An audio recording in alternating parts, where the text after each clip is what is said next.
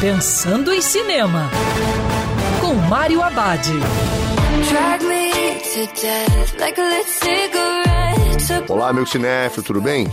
Já no circuito Aves de Rapina, Arlequina e sua emancipação fantabulosa. O filme é mais uma tentativa para a personagem Arlequina depois do péssimo Esquadrão Suicida.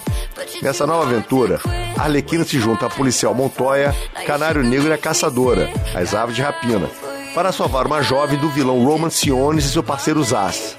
Aves Rapina é um filme que combina humor e ação estilizada de uma maneira bem diferente do que os filmes sobre personagens de quadrinhos vinham fazendo. A diretora Kathy Wan faz referências a vários cineastas, mas com assinatura própria.